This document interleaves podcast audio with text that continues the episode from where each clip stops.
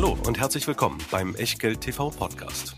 Bevor es gleich losgeht, beachtet bitte unseren Disclaimer auf der gleichnamigen Unterseite auf www.echtgeld.tv. Auf die Inhalte dieses Disclaimers wird zu Beginn einer jeden Sendung explizit eingegangen. Und nun viel Spaß und gute Unterhaltung mit Tobias Kramer und Christian W. Röhl.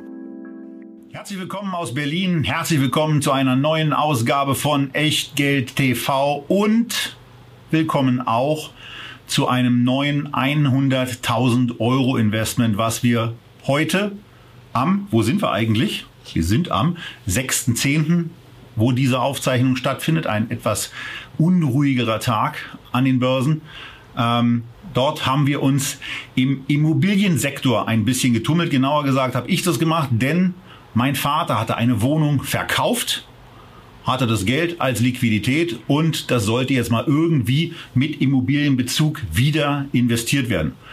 Wie das geschieht, dazu mehr in den nächsten, ich weiß nicht wie vielen Minuten, aber ich weiß eins ganz sicher, dass wir wie immer bei Echtgeld TV starten mit dem Disclaimer. Ja, hallo, denn auch bei Immobilienaktien gilt natürlich, denn alles, was wir hier machen, ist keine Anlageberatung, keine Rechtsberatung, keine Steuerberatung, keine Aufforderung zum Kauf oder Verkauf von Wertpapieren. Wir tun hier Meinungen kund, wir führen hier Transaktionen vor, aber was ihr da draus macht oder eben nicht, das ist ganz allein euer Ding und damit natürlich auch euer Risiko. Wir können dafür keinerlei Haftung übernehmen, genauso wenig wie wir eine Gewähr übernehmen können für Richtigkeit, Vollständigkeit und Aktualität der Unterlagen, die ihr natürlich auch zu dieser Sendung wo findet? Na klar, in der Echtgeld TV Lounge www.echtgeld.tv.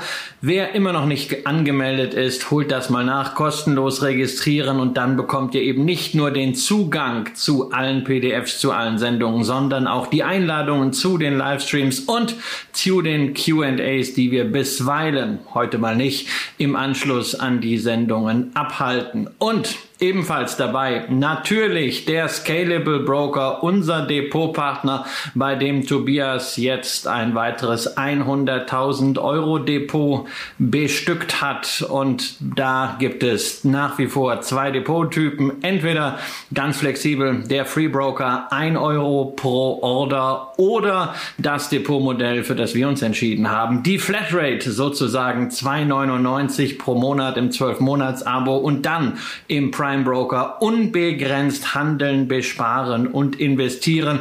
Über 6000 einzelne Aktien, über, ich glaube, 1900 ETFs sind es inzwischen. Dazu 300.000 Derivate und die Option gegen Zusatzkosten eben nicht nur über Getex Börse München zu handeln, sondern auch über das elektronische Handelssystem Xetra, was bei dem einen oder anderen Spezialwert eine ganz, ganz wichtige Zusatzoption ist. Außerdem natürlich jede Menge an Sparplänen mit dabei. Und was jetzt neu mit dazugekommen ist, sind flexible Ausführungsdaten. Ähm, das sind relativ viele. Der erste, vierte, der, der erste, der vierte, der siebte, der zehnte, der dreizehnte, der sechzehnte, der neunzehnte, der zweiundzwanzigste und der fünfundzwanzigste.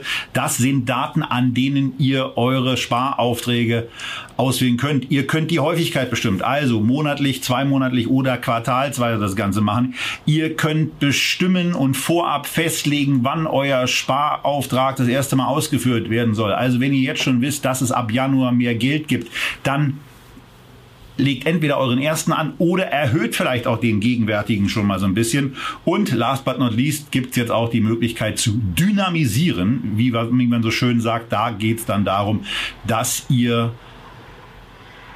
eure Inflationserwartung, die ihr vielleicht habt, oder eure Mehreinnahmeerwartung gleich mal automatisiert und auf zwei, drei oder fünf Prozent euch im Jahr festlegt, die dann im nächsten Jahr dieser Sparauftrag steigen soll.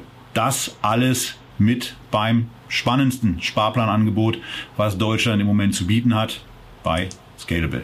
So, und jetzt geht's los in Medias Res. Wir haben ähm, normalerweise 60 Minuten, die wir uns vornehmen. Wir haben äh, 20 Aktien, die wir besprechen wollten. Wir werden im Wesentlichen äh, 19 Aktien besprechen, weil eine noch gar nicht handelbar ist. Die Bestellung in Richtung Scalable ist aber raus, äh, dass die dafür sorgen, dass der Titel, den wir wollen, an dem Handelsplatz Getex Xetra wird ein bisschen schwieriger, ähm, auch handelbar ist. Aber es gibt natürlich eine ganze Menge Hintergrund. Dabei ist folgender. Mein Vater hatte irgendwann ähm, eine Immobilie verkauft, hat von daher also einen ja ganz ordentlichen Liquiditätszufluss gehabt und ähm, lehnt ja die Immobilienanlage nur, weil er sich von dieser einen Immobilie verabschiedet hat, deswegen nicht ab, sondern sagt irgendwie, das ist ja eine ganz interessante Sache ähm, und hat dann gesagt nach dem Motto, das wäre doch eine ganz gute Geschichte, wenn man sich im Rahmen auch von Echtgeld darum kümmern könnte, naja, darauf ist er nicht ganz so alleine gekommen, sondern es war irgendwann die Fragestellung, wollen wir das nicht einfach hier machen, weil viele von euch ja dieses Thema durchaus interessiert. Was macht man eigentlich, wenn Liquiditätszuflüsse kommen, insbesondere aus dem Immobilienbereich, dann nehmen ja im Moment auch viele Menschen Geld vom Tisch und dann stellt sich eben die Frage, was kann man da alles machen? Hier gibt es ein Beispieldepot, was ähm, wir in den letzten Tagen diskutiert haben, äh, wo wir viele Werte auch nicht genommen haben. Das würde jetzt ein bisschen zu weit führen. Mal gucken, wie lange die Sendung insgesamt dauert, Christian. Ähm, ob wir am Ende noch mal ein bisschen die Unternehmen auch vorlesen, die rausgeschmissen wurden, die äh, wir im, in, den, in der letzten Sekunde der Streichung auch noch mit äh, rausgeworfen haben, oder aber auch äh, die Unternehmen, die wir in das zukünftige Beobachtungsuniversum, 16 Unternehmen haben wir da jetzt insgesamt drin, ähm, auch beachten und beobachten wollen, weil auch hier gilt natürlich Buy, Hold, Check und gegebenenfalls eben auch Change, wenn uns Unternehmen beispielsweise hier enttäuschen ähm, oder sich mein Vater aus irgendwelchen Gründen überhaupt nicht wohl damit führt. Und was es für Unternehmen sind, dazu wollen wir jetzt reden. Christian, ich habe ja sieben Bereiche ausgewählt, ähm, in denen diese, diese Unternehmen tätig sind. Wir starten zwar konventionell, aber wir werden uns dann von dem ganz, ganz klassischen Immobilieninvestment auch ein Stück verabschieden. Ja, ja, du hast eine sehr offensive Interpretation dieses Themas gewählt und da werden wir sicherlich die eine oder andere Diskussion noch führen. Wir haben das heute so ein bisschen über unseren Messenger immer wieder gemacht und äh, Tobias stutzte an der einen oder anderen Stelle. Aber der Einstieg ist natürlich total konventionell. Dein Vater hat eine Wohnung verkauft und äh, kauft jetzt gleich auf einen Schwung 660.000 Wohnungen, naja, zumindest einen Anteil daran, äh, nämlich ähm, der Grundstock mal die ersten drei Positionen. Die drei großen deutschen Immobilienaktien hast du gekauft, nämlich äh, Vonovia, LEG Immobilien und TAC. Das sind 400.000 Wohnungen plus äh, 140.000 plus 88.000 Wohnungen. Und da sind die 155.000 Wohnungen, die Vonovia quasi indirekt über die Mehrheit an der deutschen Wohnen jetzt zugerechnet werden können, noch gar nicht drin. Ähm, Vorteil hier, man muss nichts machen bei den Aktien, wenn der Wasserhahn tropft, wenn der Mieter wechselt, das macht alles äh, die Vonovia, die LEG Immobilien Immobilien beziehungsweise die TAG-Immobilien. Man muss sich auch keine Gedanken machen über die Lage, denn die ist breit gestreut. Vonovia ist eigentlich überall präsent, nicht nur in Deutschland, dazu in Österreich sowie auch in Schweden. Äh, LEG-Immobilien sehr stark fokussiert auf Nordrhein-Westfalen, TAG-Immobilien auf den Norden und den Osten Deutschlands. Das heißt, man hat also diese Klumpenrisiken bei der Lage, die ja bei Einzelobjekten immer virulent sind, die hat man hier dann auch eliminiert. Um Finanzierung. Und das Package kommt ja auch noch dazu. Ne? Genau, Finanzierung muss man sich auch keine Gedanken machen. Das machen diese Unternehmen ebenfalls. Äh, dafür setzt man dann selber 100% Eigenkapital ein und kriegt dafür unabhängig mal von der Wertsteigerung, eine Rendite, die zumindest hier in Berlin Mitte, wie ich aus eigener leidvoller Erfahrung weiß, gar nicht so einfach hinzukriegen ist, schon gar nicht, ohne dass man dafür wirklich etwas tut. Ähm, es sind nämlich über drei Prozent Dividendenrendite, die man bei diesem Trio sieht im Durchschnitt und das auch sogar voll verdient, sodass auch noch genügend übrig bleibt. Die Ausschüttungsquoten der drei liegen bei 65 bis 75 Prozent bezogen, wohlgemerkt auf den FFO, auf die Funds from Operation, also die operativen Erträge. Ja, und äh, der Hintergrund äh, für dieses Startinvestment ist halt ganz einfach. Das sind die, die, die logischen Titel, die sich einfach ähm, ergeben und die ähm, bei einer genauen Betrachtung auch nicht so sind, dass man äh, äh, sich wegdrehen möchte. Äh, ganz wichtig ist übrigens auch noch eine andere Sache, gerade weil mein Vater im Moment ein paar Dinge ähm, auf der Vermieterebene erlebt, wo man sagen muss, in diesem Bereich sind ausgesprochene Drecksläden unterwegs. Ähm, und äh, unabhängig davon, dass natürlich natürlich Vonovia, LEG und auch TAC Immobilien immer wieder der ein oder anderen Beschwerde ausgesetzt sind. Das lässt sich ja kaum anders machen, wenn man mehr als 600.000 Wohnungen vermietet, da dann irgendwie ähm, äh, ja, mehr als äh, eine Million Menschen damit auch beherbergen dürfte, ähm, dass da nicht immer alles rund läuft. Ähm, äh, wir beobachten gerade, klar, aus einem, aus einem sehr äh, singulären Betrachtungswinkel, ähm, äh, dass es eben auch abseits dieses Gebiets in Berlin äh, den ein oder anderen äh, auch börsennotierten Vermieter gibt, der der Meinung ist, dass Fahrstühle nicht repariert werden müssen, dass äh, Flure nicht sauber gemacht werden müssen, offensichtlich, weil man darauf setzt, auch zu entmieten. Also von daher geht es eben auch darum, äh, seriöse Unternehmen hier mit drin zu haben und ähm, das sind äh, diese drei. Äh, wie gesagt, äh, über alle Unternehmen äh, wird mit Sicherheit an der einen oder anderen Stelle und von der einen oder anderen Verbraucherzentrale geschimpft. Aber insgesamt ähm, ist das Risiko da auch sehr, sehr hoch, einen bestimmten Ruf zu verlieren. Und bestimmte, ähm, nennen wir es mal, äh, äh, kaufmännische Mauscheleien, äh, da muss man dann eben äh, auch seitens des Gesetzgebers an der einen oder anderen Stelle noch mal ein bisschen intensiver drauf gucken, ob man äh, das ermöglichen will, dass nämlich ein Immobilienkonzern beispielsweise ganz, ganz viele Tochterunternehmen hat, die dann als Dienstleister fungieren und wo man Nebenkosten dadurch auch ähm, auf interessante Level bringen kann. Aber das sind die drei ersten Investments, die für jeweils 5000 Euro im Depot gekauft wurden. Und es ist noch eine vierte Aktie mit dazugekommen, äh, die ein bisschen spezieller ist im Bereich der Vermietung. Und äh, ja, diese Gesellschaft heißt Noratis ist ein Unternehmen, äh, was ich äh, vor anderthalb Jahren auf einer Investmentkonferenz in Hamburg kennengelernt habe, wo ich die Präsentation ausgesprochen stark fand. Hier geht man nicht unbedingt in die A-Lagen. Äh, sondern man geht auch ganz bewusst in B-Lagen. Man sieht sich auch als Partner für äh, regionale ja, für die, für die, für die lokalen Regierungen ähm, und für Landräte, die dann auch mal ein Immobilienportfolio dort ab laden, damit es weiterentwickelt wird, aber in Einklang auch mit Mieterinteressen und äh, ohne da allzu wilde Sachen zu machen. Die fangen relativ kleinteilig an, sind auch gerade so äh, in den Echtgeld-TV-Kriterien noch drin mit einer Marktkapitalisierung von 100 Millionen. Aber hier ist es einfach sehr, sehr spannend, wie man auch als Partner ähm, in äh, kleineren Teilen Deutschlands ähm, agieren kann und äh, auch zur und mit Mieterzufriedenheit wachsen kann. Das war etwas, was ganz besonders stark in den Mittelpunkt der Präsentation damals gestellt wurde. Und noch eine zweite Sache, da freut sich dann Christian ja immer, denn dieses Thema Skin in the Game hat eine äh, Unternehmerfamilie, die früher aus der ZDF-Werbung euch sicherlich bekannt ist und wo ihr euch gefragt habt, wozu sind diese Dinge eigentlich da? Diese März-Spezialdragés, die dazugehörige Familie ähm, äh, ist mit 40 Prozent bei eingestellt eingestiegen und ähm, ist dort jetzt eben Shareholder.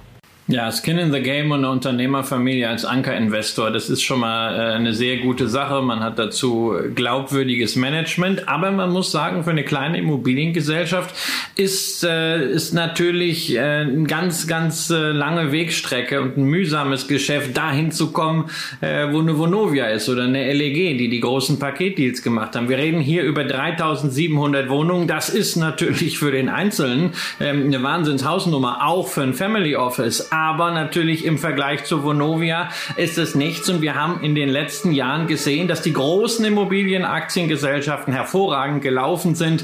Äh, die Kurse seit 2013, seit dem IPO von Vonovia haben sich vervierfacht. Aber ähm, wir sehen auch, in den, in den letzten Monaten wird es bei allen ein bisschen mühsamer und bei Noratis ist schon irgendwie äh, seit dem Börsengang 2018 noch nicht so richtig viel Musik im Kurs drin. Aber now Und das wird natürlich nicht nur die Familie Merz freuen. Es gibt eine Dividende, es gibt eine Dividende, die wird verdient und es gibt jetzt auch eine bilanzielle Umstellung, weil man früher sehr stark bei Noratis fokussiert war auf das Geschäft, Objekte zu veredeln, zu entwickeln, dann wieder über entsprechenden Vertrieb rauszuverkaufen. Aber jetzt hat man auch selber ein Bestandsportfolio aufgebaut, ist dadurch in der Lage, auch etwas nicht nur im Umlaufvermögen zu halten, sondern im Anlagevermögen bilanzieren zu können. Da gibt's dann auch entsprechende Wertansätze und nach dem Bilanzierungsstandard IFRS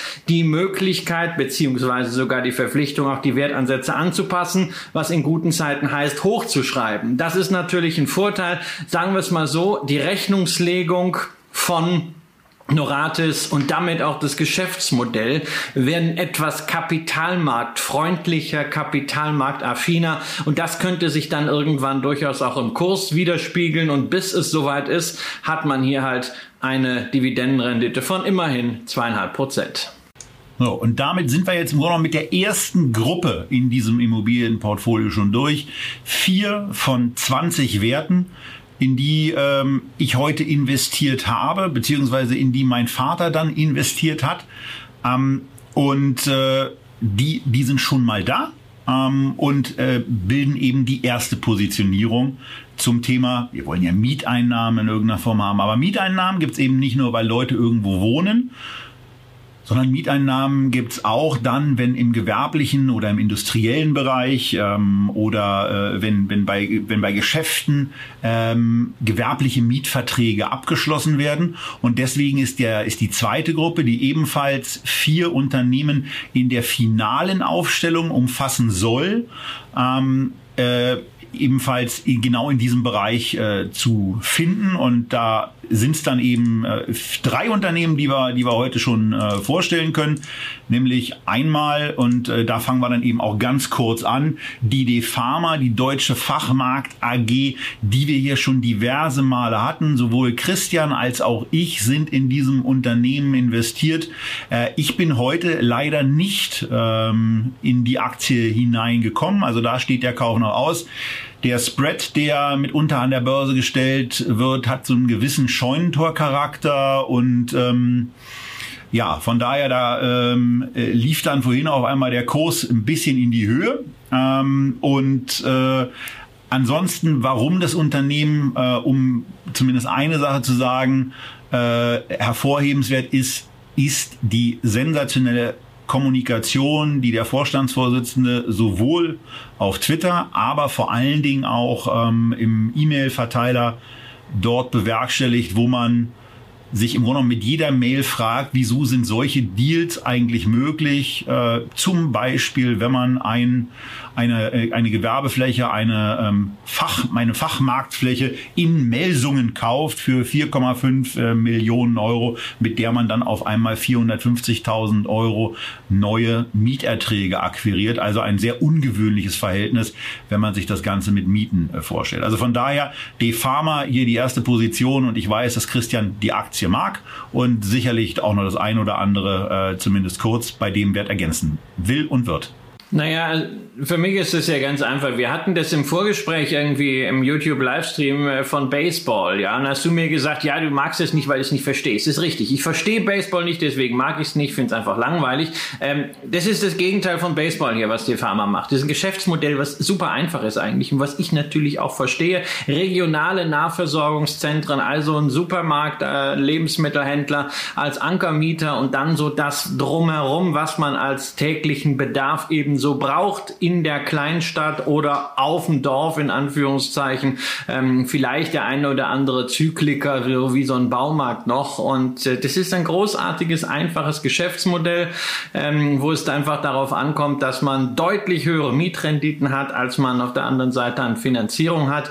Matthias Schrade beweist seit äh, einigen Jahren, dass er dieses Geschäftsmodell wirklich meisterhaft auf die Straße kriegt. Ein Wachstum, was nicht ungestüm ist, äh, was auch nicht jetzt zur Folge hat, dass man ständig den Hut rumgehen lassen muss unter den Aktionären. Es gab mal Kapitalerhöhung, da war ich ganz froh drum, äh, weil ich dadurch auch zu 12 Euro mal eine größere Tranche nehmen konnte, statt mir das so über den Markt zusammenkaufen zu müssen.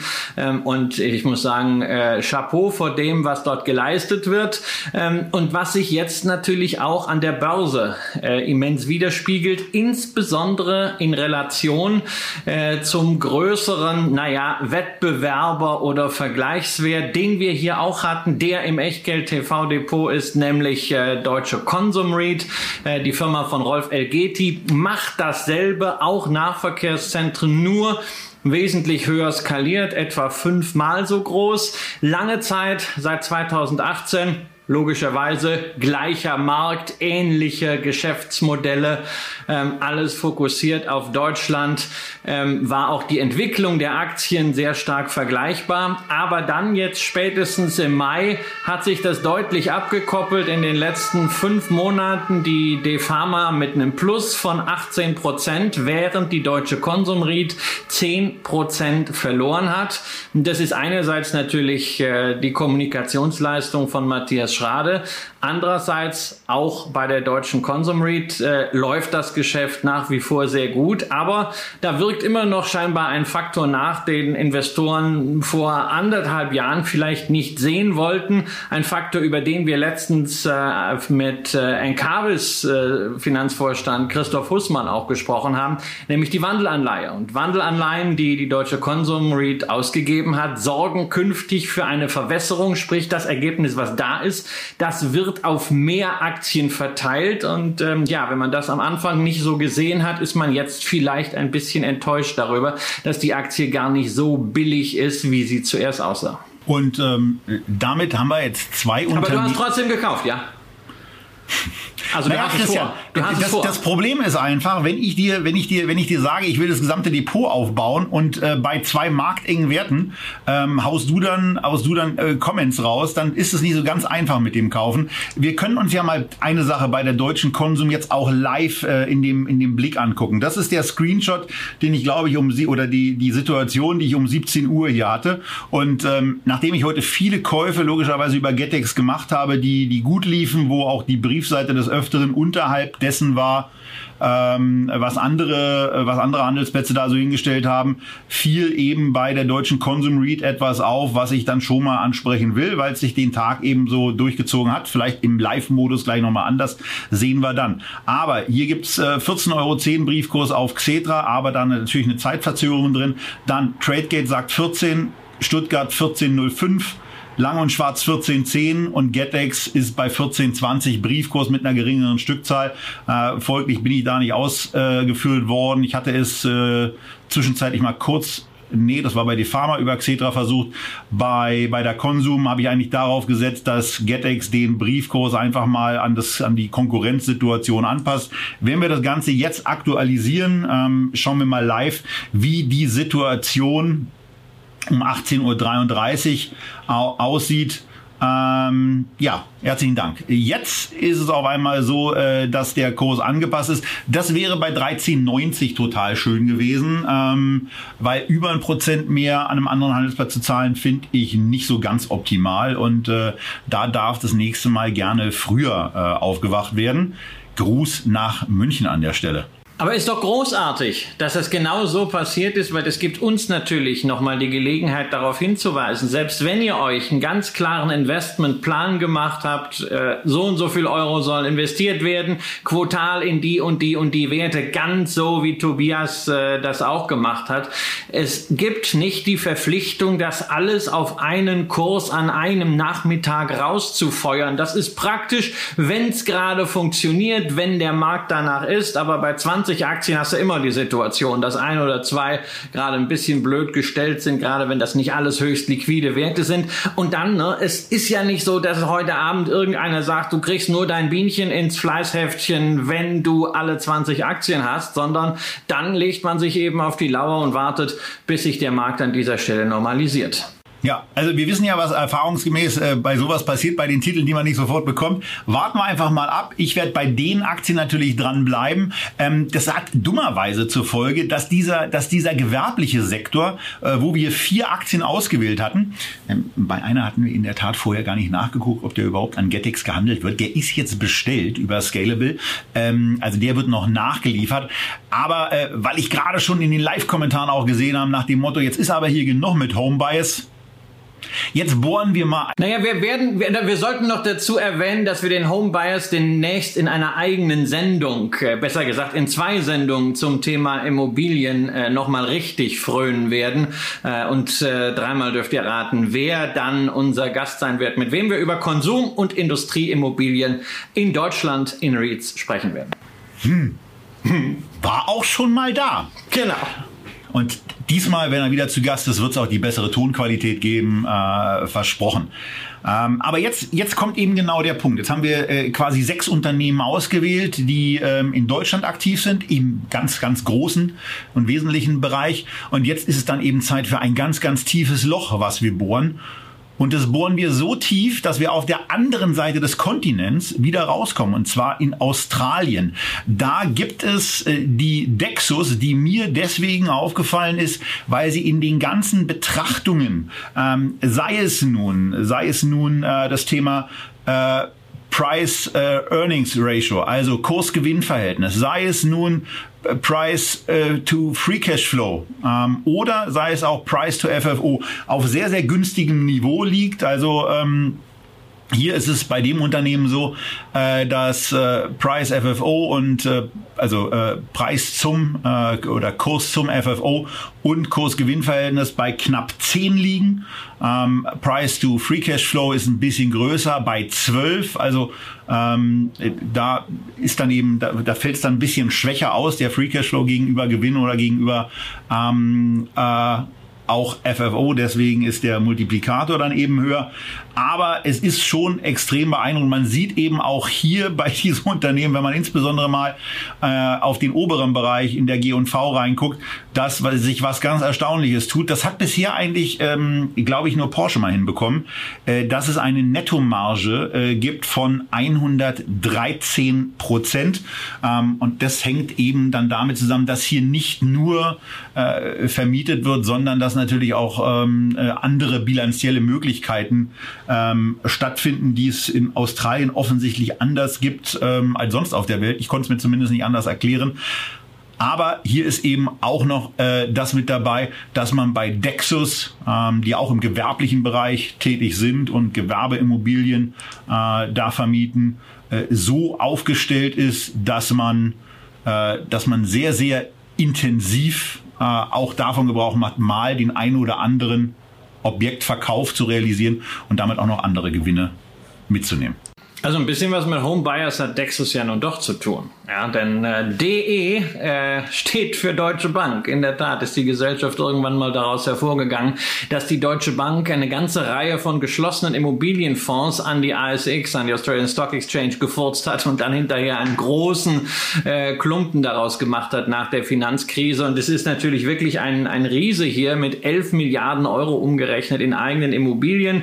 Äh, 80 Prozent davon ist Office, also Büro, äh, 20 Prozent Industrial, also also Gewerbe und äh, auch Logistik. Und was sie noch zusätzlich haben, äh, ist ein Asset Management Geschäft. Das heißt, sie verwalten Immobilien für große institutionelle Investoren. Da haben sie nochmal umgerechnet 15 Milliarden Volumen. Ist also selbst für Australien durchaus eine Hausnummer. Ähm, die Konstruktion an sich, äh, Bestandshalter, Bestandsentwickler plus Asset Manager, die ist uns aus Deutschland ja bestens vertraut. Und ich bin ja immer der Meinung, wenn ich irgendwas im eigenen Land habe, äh, dann kann ich das auch dort kaufen, weshalb also meine Mutter äh, in ihrer Allokation bei Immobilien die Dick Asset hat, die wir hier in der Sendung auch schon mal hatten, die genau dieses Geschäftsmodell umsetzt, allerdings mit Fokus äh, auf Deutschland. Tobias hat sich für Australien entschieden. Ähm, hast du irgendwie eine besondere Meinung zu äh, Australien, gerade auch äh, Stichwort Zero Covid äh, mit, mit Blick auf, auf Office-Immobilien, vielleicht auch nicht ganz unkritisch, wenn man da regelmäßig kurmäßig alles runterfährt? Oder sagst du einfach, du möchtest das Depot ähm, breit international aufstellen? Da gehört auch ein Land wie äh, Australien dazu, insbesondere, und da macht ja Dexus hier keine Ausnahme, weil ja dort eigentlich das Prinzip der Vollausschüttung der Gewinne als Dividende an der Regel ist. Nein, also es sollte vor allen Dingen ähm, auch eine gewisse regionale Streuung damit hin. Und ähm, ich hatte dann eben beim, beim gewerblichen Bereich gesagt, äh, die eine Hälfte in Deutschland, äh, die andere Hälfte dann international.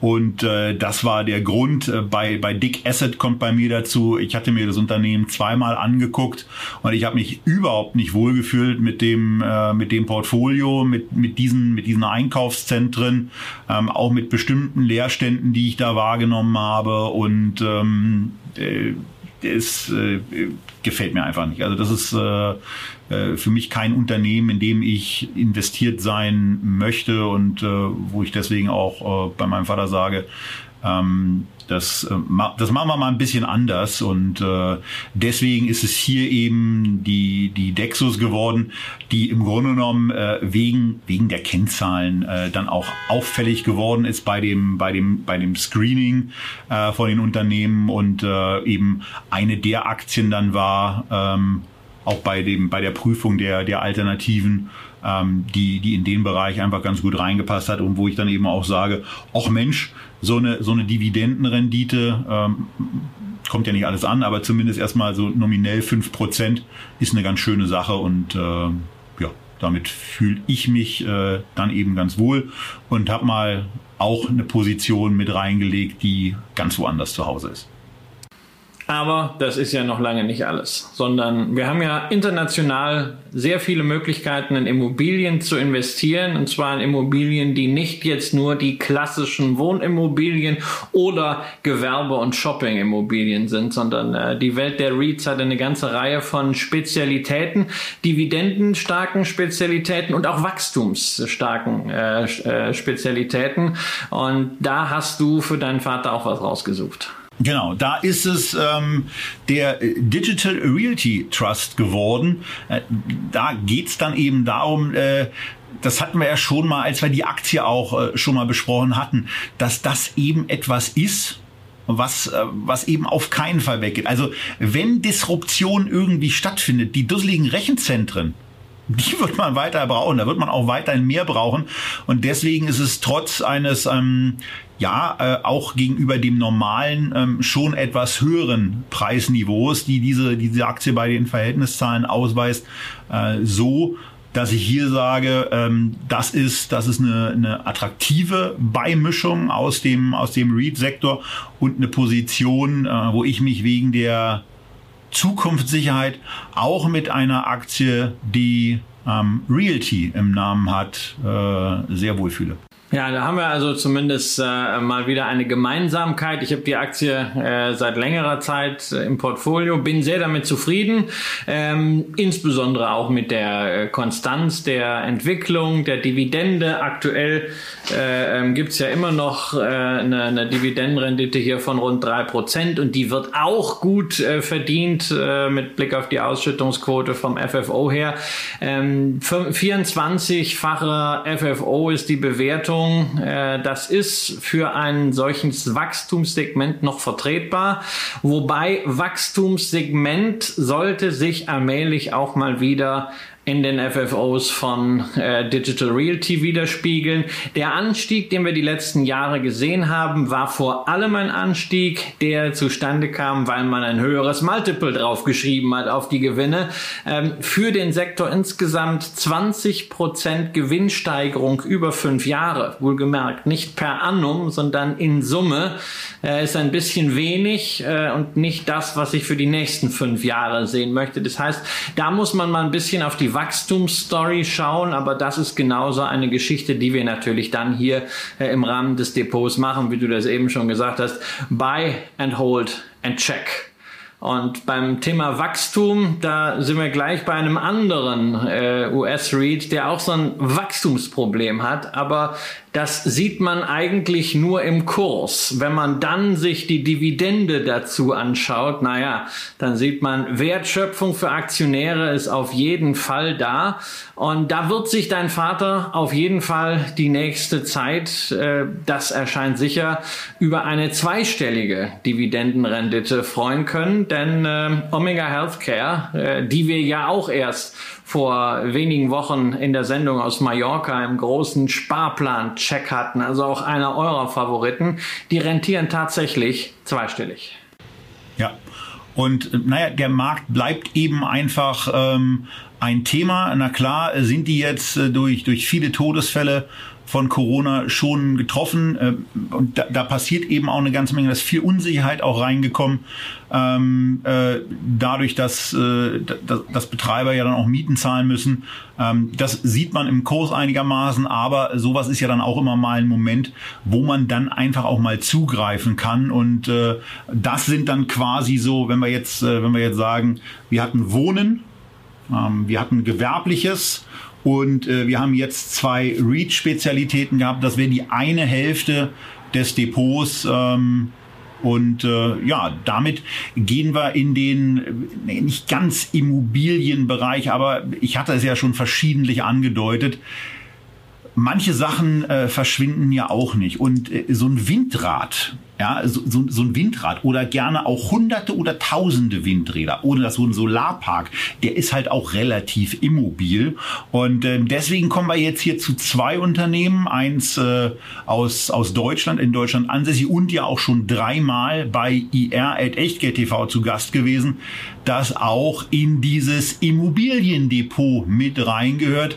Das war in den Gesprächen die wir mit den Vorständen von Incabis bisher geführt haben, ja immer auch Thema, dass das ja relativ vergleichbar ist. Man baut was hin, man stellt was auf und dann kommen da irgendwelche Erträge raus. Und das sind jetzt hier eben keine Mieterträge, sondern das sind die Erträge aus der Stromproduktion, die über Abnahmevereinbarungen ähm, auch erzielt werden. Und wer das alles in drei Stunden nochmal richtig intensiv auseinandergenommen und erklärt haben will, der findet bei uns auf dem YouTube-Channel drei NKWs-Videos, wovon das älteste gerade ein, anderthalb Monate alt ist. Ja, aber Encarvis hat ja dann doch nicht gereicht. Encarvis ist ja eine europäische Plattform. In zehn europäischen Ländern ist man aktiv. Also man hat auch da eine sehr breite Diversifikation, ähm, die ja auch hier wichtig ist, gerade regulatorisch. Aber du hast ja gesagt, Mensch, also ein bisschen mehr äh, Streuung und ein bisschen mehr auch in diesem Bereich erneuerbare Energien darfst du deinen Vater dann schon sein. Nicht nur die primär europäische Plattform, sondern auch noch eine amerikanische Plattform mit einem starken Standbein in Spanien, sowie auch äh, die Sprache legt's nahe, dann, wenn man schon in Spanien ist in Lateinamerika, nämlich die Atlantica Sustainable Infrastructure, ein äh, Unternehmen, das in Form einer britischen PLC geführt wird. Ja, das ist wichtig, weil in Großbritannien gibt es keine Quellensteuer, ist also das Allereinfachste, was man bei der Dividende haben kann, was ähm, ursprünglich mal von Spaniern initiiert wurde, nämlich von Abengoa, einem äh,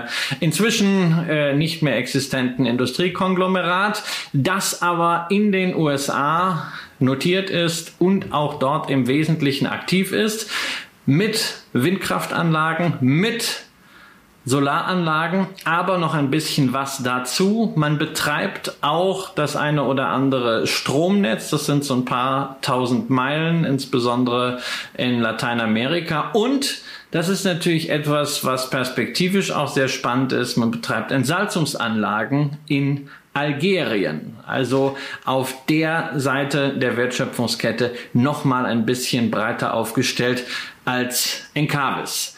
Was spricht sonst noch dafür, dass du dich hier für deinen Vater für Atlantica entschieden hast. Es, es, geht, es geht auch da um die Internationalisierung, es geht äh, um, die, um die entsprechende Aufstellung, es geht auch darum, dass hier ähm, auch ähm, mit einer attraktiven, attraktiven Dividendenrendite gearbeitet wird. Das bei mir so beliebte KGV sollte man sich hier in der Tat nicht so genau anschauen. Das haben wir ja immer wieder bei diesen, haben wir ja auch bei einer Encarvis schon gehabt, deswegen ist es viel sinnvoller, hier auf Price to Free Cash Flow zu gucken. Äh, das sieht auch viel freundlicher als, als, also diese, die Bewertungsrelation wirkt für mich ähm, attraktiv. Ähm, und also lustigerweise dieses Thema Entsalzung, ähm, das ist ja etwas, wo ich, wo ich auch bei den Encarvis-Videos immer mal drauf, darauf eingegangen bin, dass das für mich eigentlich der, der ganz große, der ganz große Gamechanger ist, dadurch, dass Energie so, so günstig wird, dass man, ähm, dass man eben genau das, das größte Problem der Menschheit, nämlich dem, den Zugang zu Wasser, ähm, über solche Anlagen dann lösen können wird. Und das ist hier quasi äh, das, das Salz auch in der Investmentsuppe bei einer Atlantica, ähm, die dann, die dann diese Themengebiete, äh, die aus meiner Sicht extrem zukunftsträchtig sind, ja, quasi aus einer Hand auch anbieten kann und da Erfahrungen sammelt und äh, ja, von daher war das ähm, eine, eine sehr, sehr, ist das eine sehr, sehr schöne Ergänzung aus meiner Sicht. Und was natürlich äh, gerade so ganz kurz angesprochen war, will ich nochmal äh, etwas äh, höher heben, nämlich das Thema Dividende. Insbesondere, weil natürlich ich jetzt schon weiß, dass äh, nach der Sendung die Frage kommt, ja, was ist denn jetzt eigentlich der Unterschied zwischen Atlantica und Encavis außer der Region und dass Atlantica noch drei äh, Entsalzungsanlagen in Algerien betreibt? Ein wesentlicher Unterschied ist die geschäftliche Strategie. Encavis baut das Unternehmen sehr, sehr langfristig auf, ähm, finanziert sich sich vor allen Dingen auch aus vorhandenen äh, Mitteln. Äh, Dr. Hussmann hat das im Interview erklärt. Also eine Dividende gibt's eigentlich nur wegen der Möglichkeit der Aktiendividende. Eigentlich würde man am liebsten gar kein Geld äh, äh, rausgeben, weil man hat so viele Möglichkeiten für Wachstum und ähm, man möchte ja auch nicht dauernd mit dem Hut rumgehen und bei den Aktionären Kapital einsammeln. Deswegen, ähm, also mit der Dividende bei Encarvis ist es ja von der Dynamik her durchaus weit her, aber nicht vom absoluten Betrag. Da reden wir über eine Rendite von 1,8 Prozent aktuell.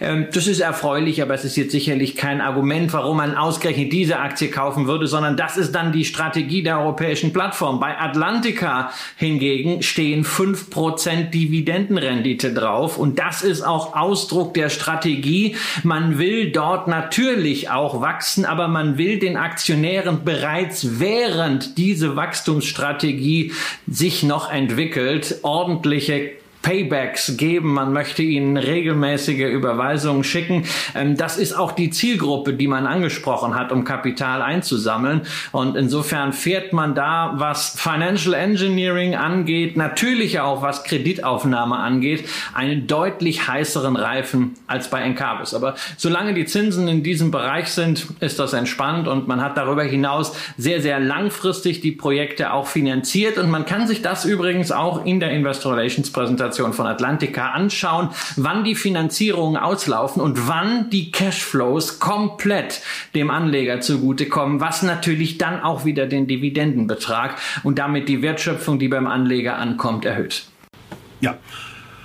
Und jetzt sind wir quasi mit, wo sind wir jetzt eigentlich? Bei zwölf Unternehmen. Mit zwölf Unternehmen sind wir jetzt hier in dieser, in diesem Immobiliendepot-Aufbau durch und ähm, Jetzt, jetzt gehen wir so ein bisschen in andere Bereiche. Und wir hatten das äh, letzte Woche, als wir die Aktie von Sto besprochen hatten, schon, dass ich im Grunde genommen da äh, auch schon äh, gesagt hatte, dass das ein Unternehmen sein wird, ähm, was kurzfristig nochmal noch mal zur Sprache kommen wird, zumindest als Portfoliobestandteil hier auch mit dabei.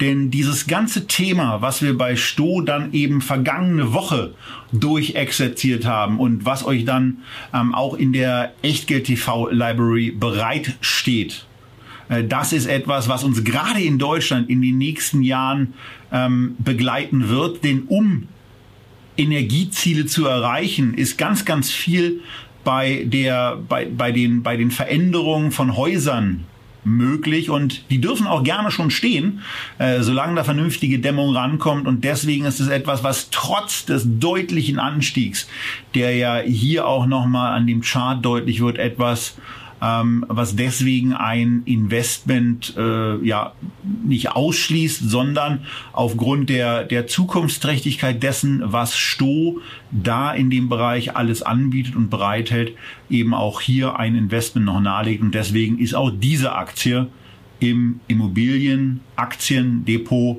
mit eine Position.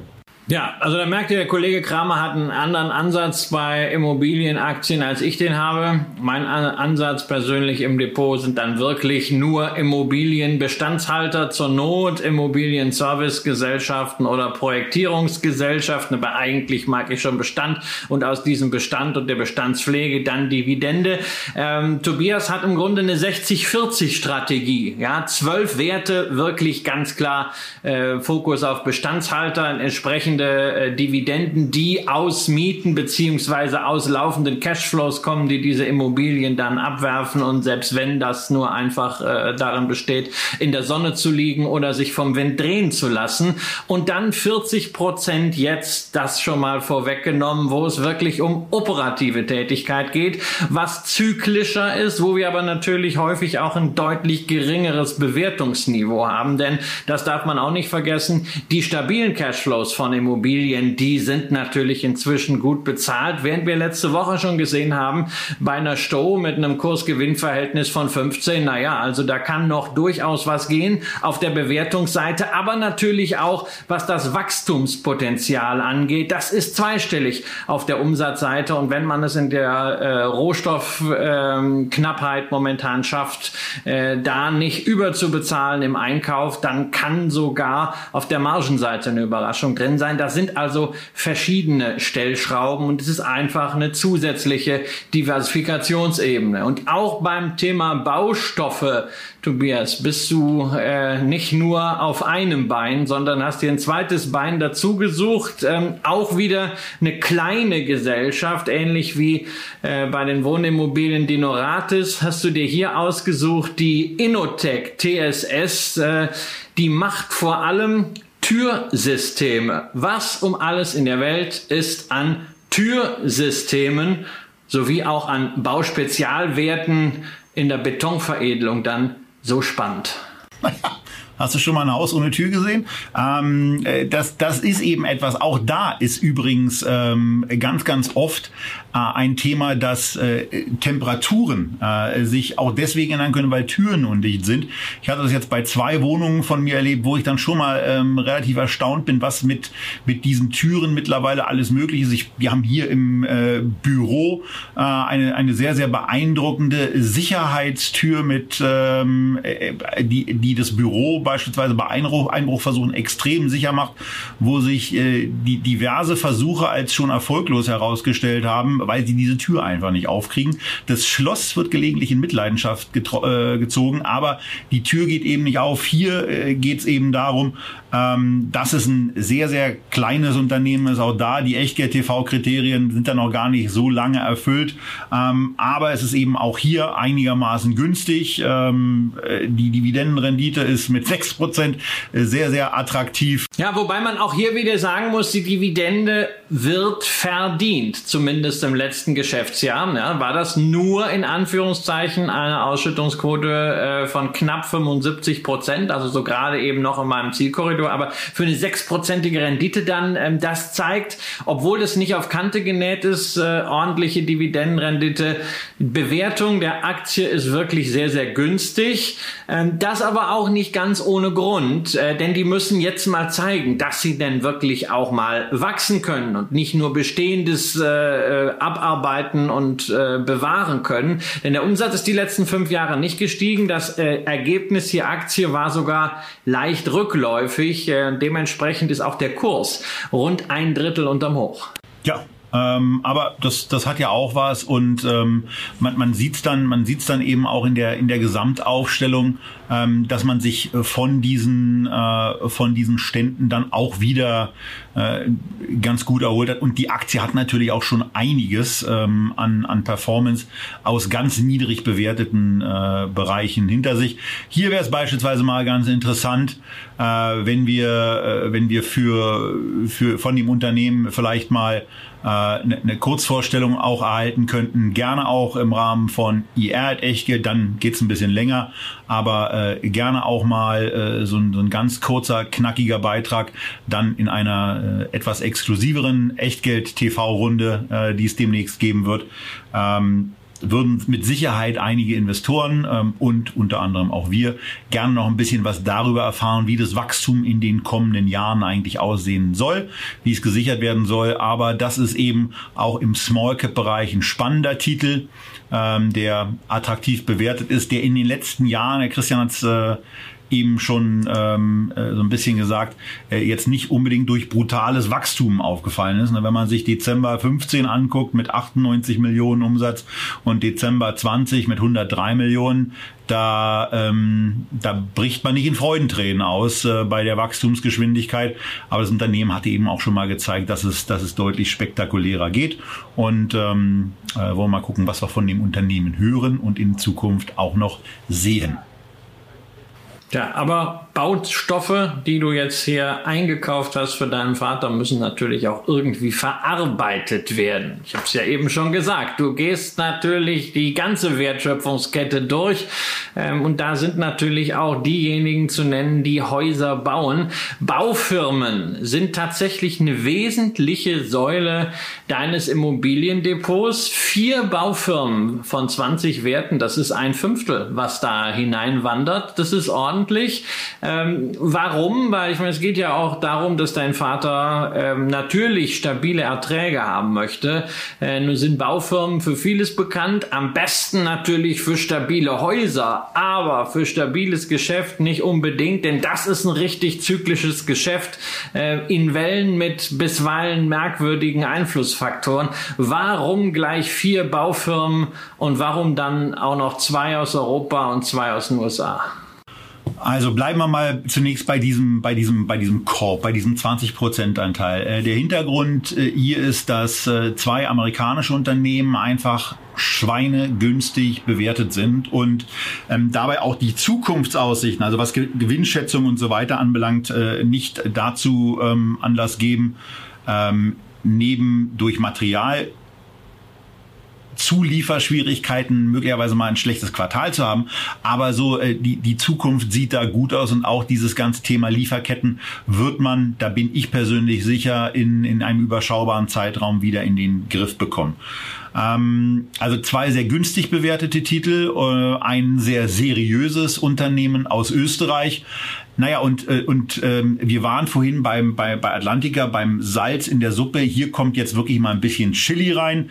Das passt dann eben auch ähm, zum Börsenkürzel. Das Börsenkürzel ist hot und damit bleiben wir zunächst mal in Deutschland und sind bei Hochtief.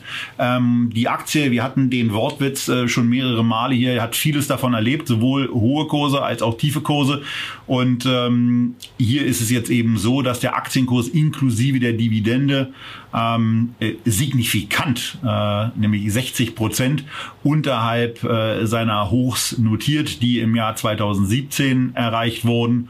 Und ähm, jetzt ist eben der, der Punkt, äh, wo man, wo man sagen kann, ähm, Sie kriegen das jetzt hoffentlich im Griff. Wir haben, äh, ich hätte gerne die Grafik gezeigt, aber äh, Guru Focus ähm, hat aus irgendwelchen Gründen äh, einen, einen Lockdown gehabt, ähm, so dass wir hier die Tabelle nicht einblenden können.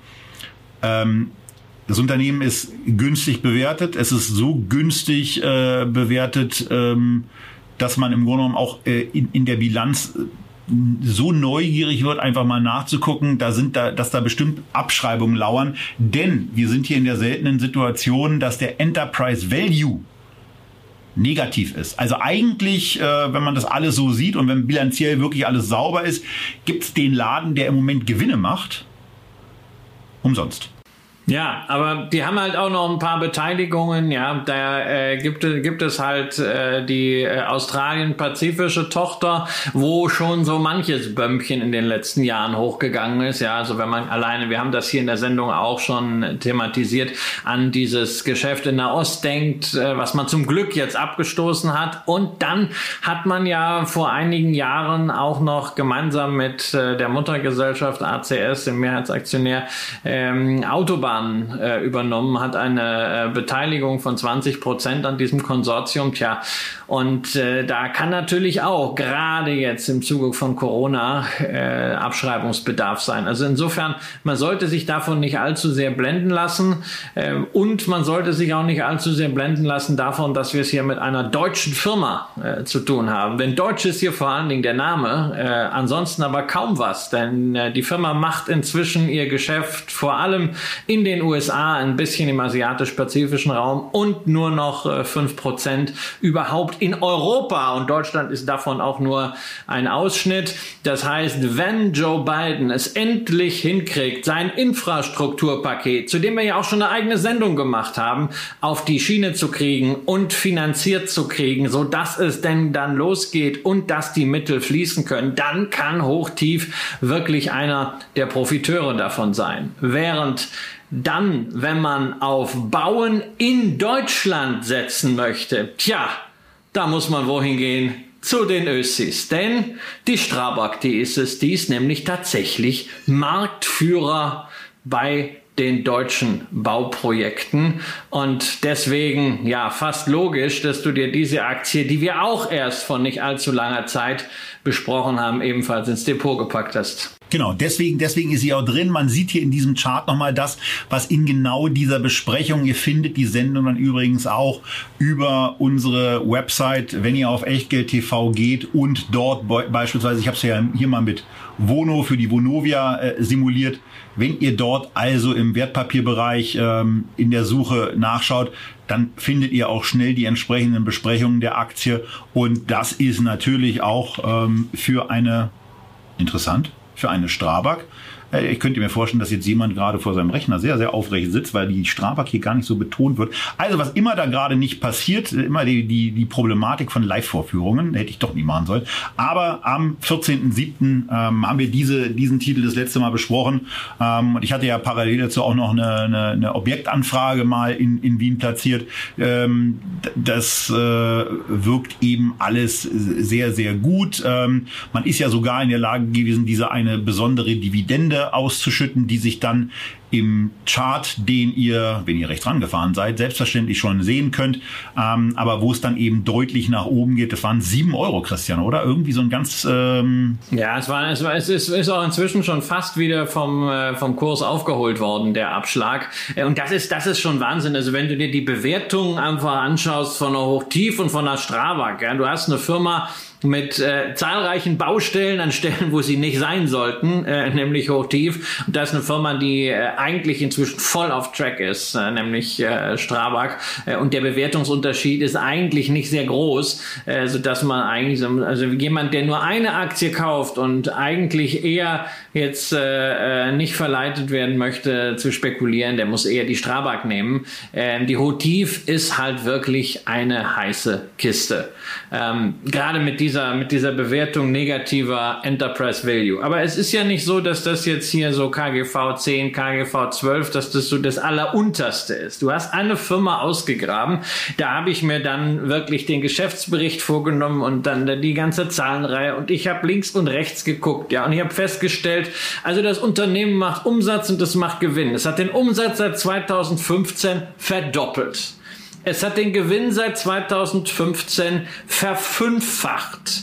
Äh, die Nettomarge seit 2015 hat sich verdoppelt.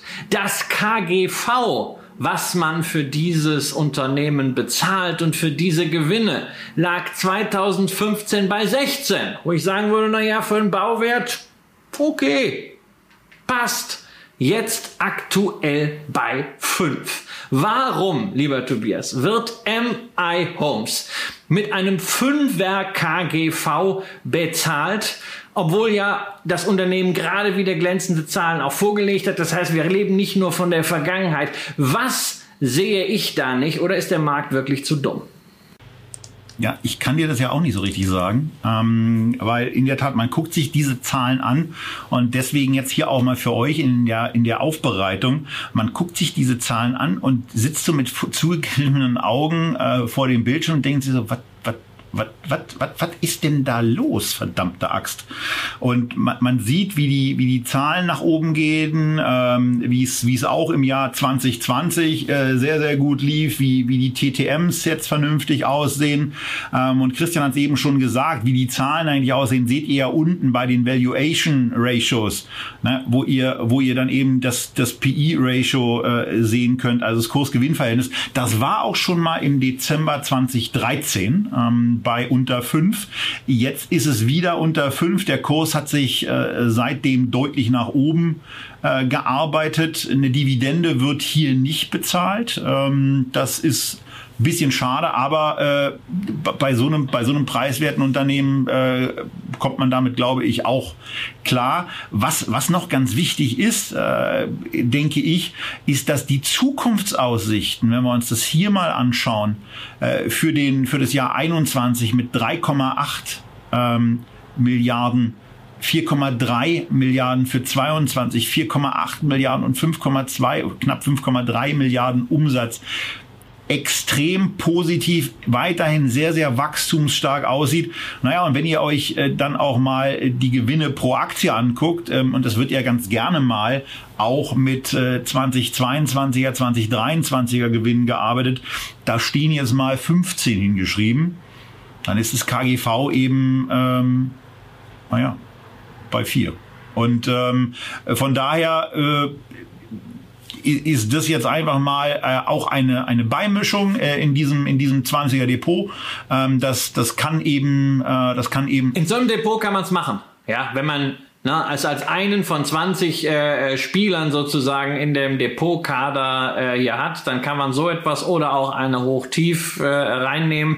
Wenn das ein Fokus-Investment wäre, wo dann äh, doch größere Summen drinstecken, äh, dann ist es natürlich äh, kritisch. Äh, vermutlich dürfte hier eine Rolle spielen, dass das Unternehmen äh, zwar dreieinhalb Milliarden Dollar Umsatz macht, aber das dreieinhalb Milliarden Dollar Umsatz in der amerikanischen Bauwirtschaft halt ziemlich wenig wenig sind. Das reicht gerade mal für Nummer 13 unter den Häuslebauern. Und äh, da kann immer so ein Misstrauen sein, naja, schaffen die das, diese Wachstumsstory durchzuhalten, diese Wachstumsstory auch durchzufinanzieren, weshalb dann viele Anleger sich auch sagen, Mensch, also kaufen wir doch gleich die Platzhirsche. Und einen dieser Platzhirsche hatten wir ja auch schon mal hier in der Sendung, das ist Lennar äh, mit einem Umsatz von 25 Milliarden, einer der größten größten in den USA bei den Häusern. Du hast damals die Häuser auch gezeigt. Die sehen sogar ganz ordentlich aus. Wie stabil sie sind, weiß man immer erst hinterher.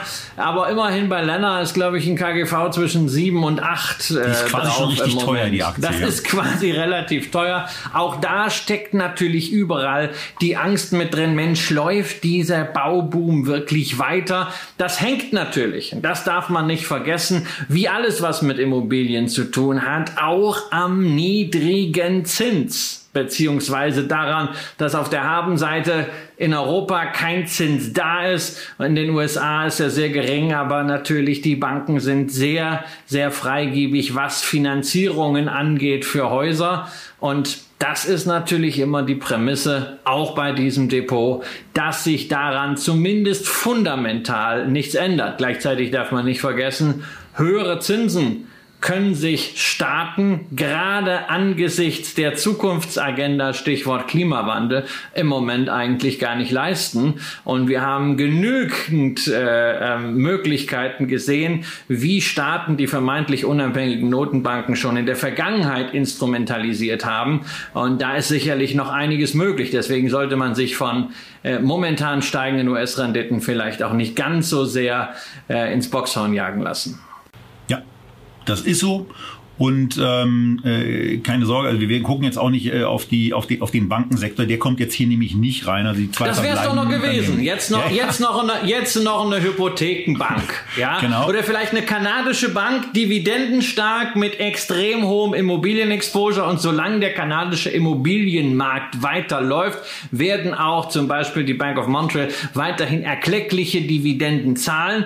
Das ist halt die Hoffnung, die man dort hat, äh, dass diese Bewegung, die also vom äh, Preismomentum her äh, die Subprime-Bewegung äh, in den USA völlig in den Schatten stellt, dass die weiterläuft. Das kann natürlich sein, aber äh, so heiß möchtest du es dann doch nicht machen, wobei du verlässt ja für die letzten beiden Positionen des Immobiliendepots ähm, den Bereich der Sachwerte. Es wird ja nun wirklich immateriell, denn jetzt äh, geht's ins Internet, jetzt geht's zu den Plattformen.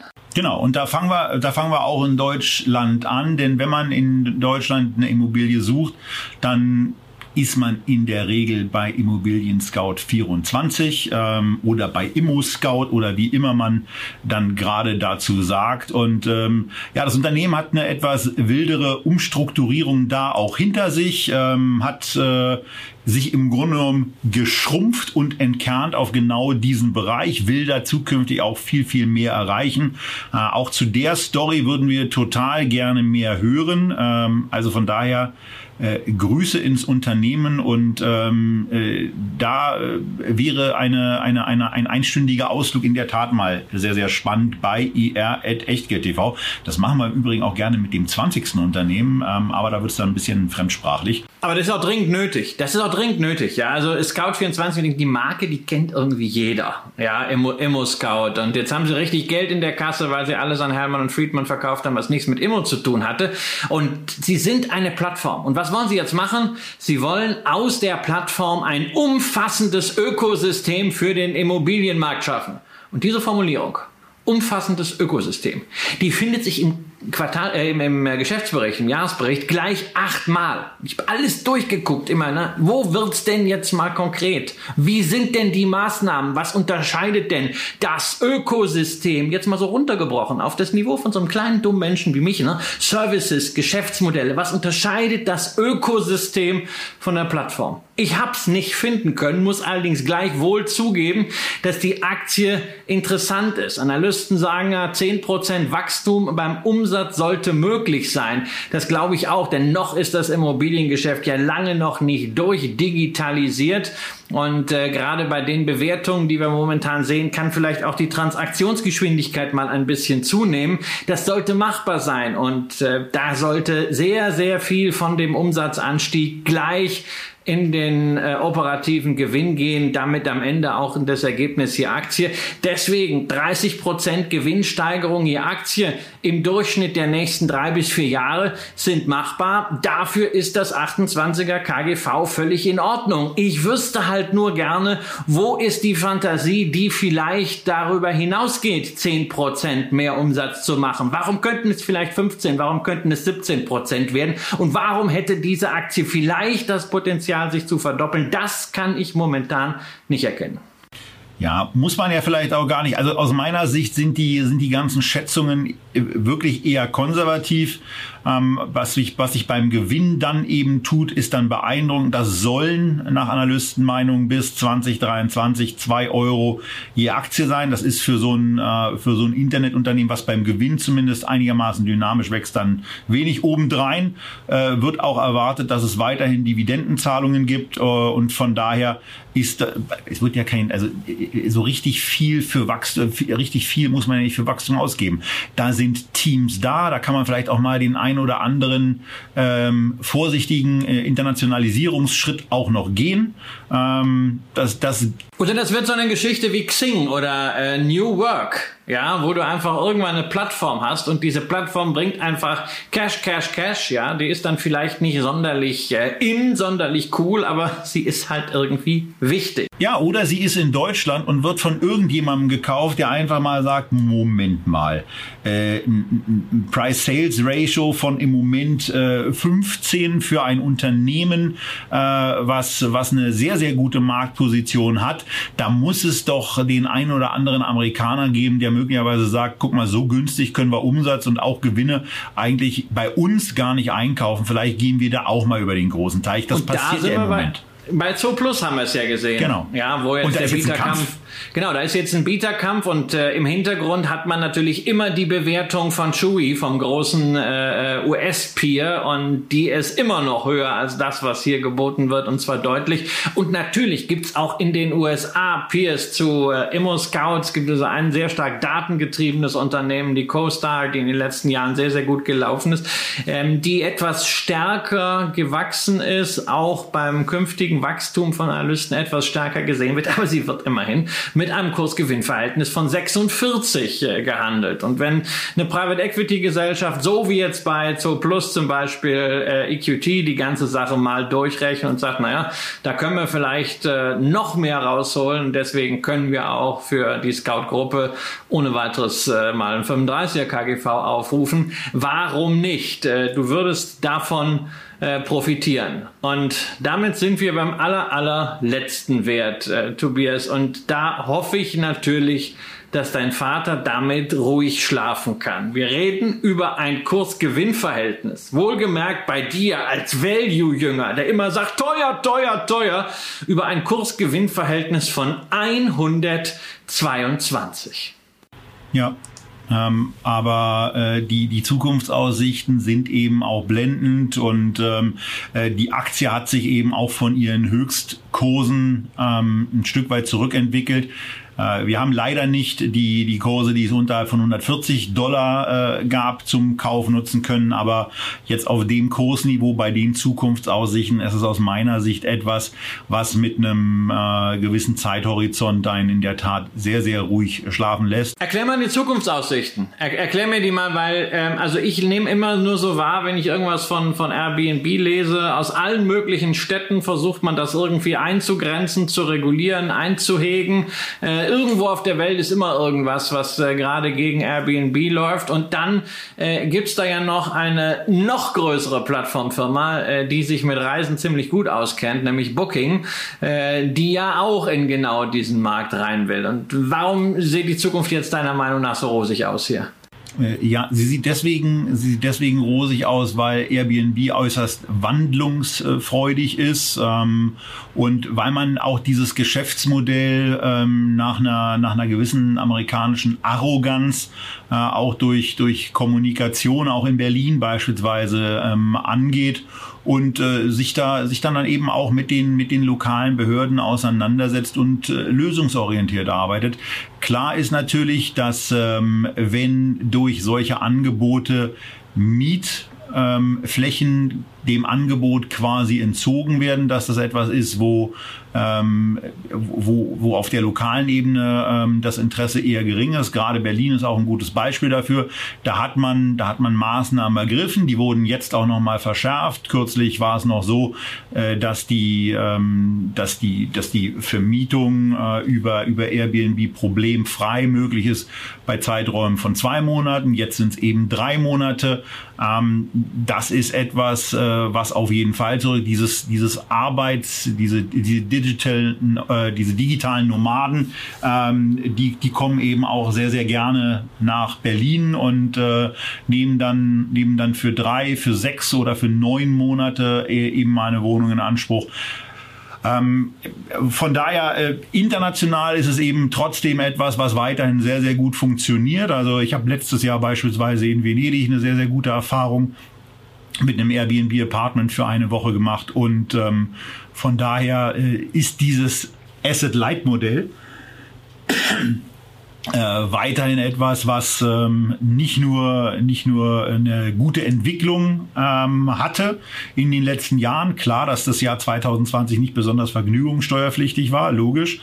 Aber was dann eben auch, wenn wir auf die Schätzungen hier nochmal gucken, ähm, für die Zukunft sehr spannend aussieht. Für 21 werden wieder 5,5 Milliarden erwartet. Wieder ist eigentlich falsch, weil es ist ein, ein Rekordumsatz, wenn der dann so kommt. Und dann geht's eben in ordentlichen äh, zweistelligen Wachstumsraten weiter bis 2024, so weit gehen hier die Schätzungen nach vorne, werden 10,9 Milliarden Euro Umsatz erwartet und dann soll es eben auch ein Gewinn pro Aktie von 1,41 sein. Wie sich der Rückgang von 23 auf 24, von 1,89 auf 1,41 erklärt, das würde ich mal nicht zu ernst nehmen, aber die Zukunft für Airbnb, auch mit der Erweiterung des Angebotsspektrums, sieht aus meiner Sicht sehr, sehr gut aus.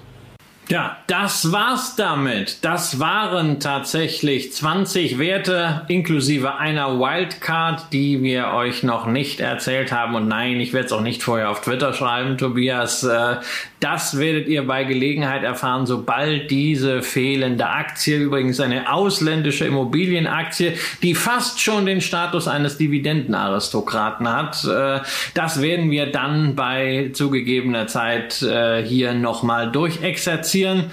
Ähm, jetzt ist es an euch. Wir freuen uns natürlich äh, auf eure Kommentare zu dieser etwas anderen Immobilienallokation, zu dieser 60-40-Strategie, 60 Prozent, die Tobias für seinen Vater traditionell in Bestandshalter, Bestandsentwickler investiert hat. Viele, viele dividendenstarke Werte dabei und 40 Prozent in Unternehmen, die dafür sorgen, dass überhaupt Bestände da sind, die man halten kann, sprich die bauen und äh, die dann auch entsprechende Services drumherum anbieten. Lasst uns wissen, was ihr davon haltet. Am besten direkt unter dieser Sendung in den YouTube-Kommentaren. Ansonsten hoffen wir, ihr habt die eine oder andere Anregung fürs eigene Depot mitnehmen können. Man muss ja nicht unbedingt alle 20 ins eigene Depot kaufen. Vielleicht sagt ihr, ihr habt Lust auf einen Value Play, beispielsweise die MI Homes, oder ihr habt äh, Interesse bekommen, euch die Sache mit den Gesundheitsimmobilien in den USA, wie beispielsweise 10% Dividendenrendite mit Omega Healthcare anzuschauen. Tut das. Macht euch euren eigenen Investment Case, nutzt die Inspiration. Ansonsten bleibt uns gewogen, bleibt gesund, investiert rational und bis nächste Woche. Tschüss.